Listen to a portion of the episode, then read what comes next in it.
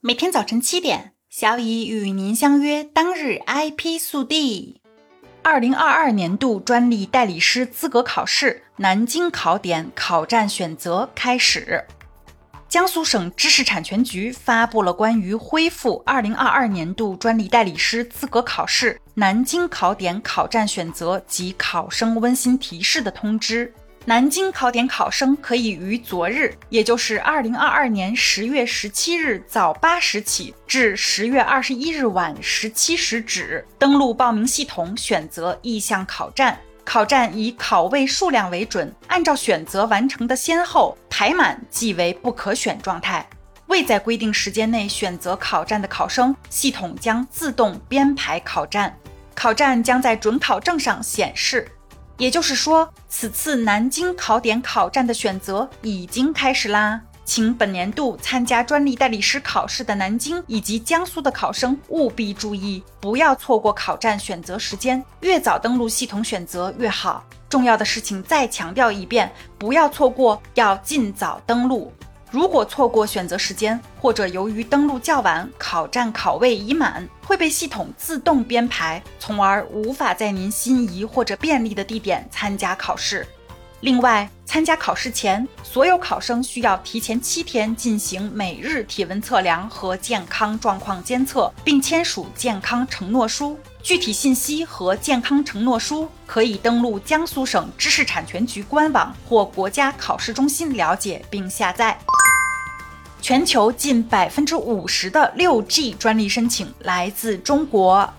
继五 G 技术应用全面铺展之后，全球主要经济体纷纷出台了雄心勃勃的六 G 研发规划。研究机构 Market Research Future（MRFR） 日前发布了六 G 市场研究分析报告，显示全球有近百分之五十的六 G 专利申请来自中国，位居第一。美国持有的六 G 专利技术仅次于我国，占比达到百分之三十五点二，全球第二。其次，日本的排名相对靠前，六 G 专利技术占比达百分之九点九，其余来自其他国家或地区。MRFR 预计到二零四零年底，全球六 G 市场将价值三千四百亿美金。区块链和物联网等技术对六 G 通信的需求不断提高，将有力推动预测期内二零三一年至二零四零年的六 G 市场增长。MRFR 还进一步预测，六 G 市场将在二零三零年到二零四零年之间以超过百分之五十八的年复合增长率蓬勃发展。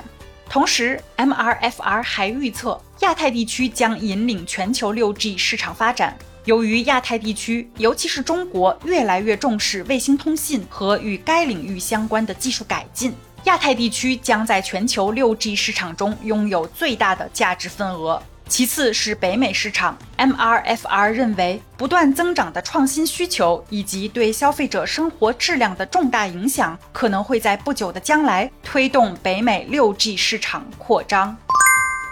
起点中文网诉《鬼吹灯》外传侵权。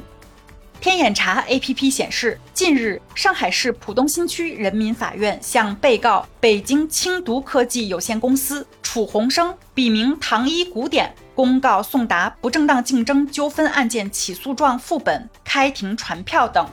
公告详情显示，原告上海玄庭娱乐信息科技有限公司请求判决两被告立即停止在《鬼吹灯前传》及《鬼吹灯外传》系列小说中使用“鬼吹灯”名称的不正当竞争行为，刊登声明以消除影响，共同赔偿原告经济损失两百万元及合理费用十点一六万元。该案定于今年的十二月九日开庭审理。上海玄庭娱乐信息科技有限公司即为起点中文网的运营方。二零零七年一月，玄庭公司从张牧野（笔名天下霸唱处）购买了《鬼吹灯》和《鬼吹灯二》除中国法律规定专属于作者权利以外的全部权利。此后，张牧野本人也曾因在作品《鬼吹灯之牧野鬼市》中使用“鬼吹灯”标识被判侵权。此次起点中文网诉北京轻读科技和楚鸿生的侵权案件，小乙将在本案十二月中旬开庭后为您持续跟进。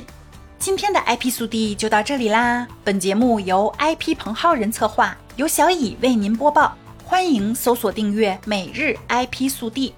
消息来源可查阅本节目文字说明。如需提供相关消息的详细内容，欢迎在留言区留言互动。一眨眼就是周二啦，时间总是过得很快，为每一天都在奋斗的自己加个油吧！小乙和您相约明天见。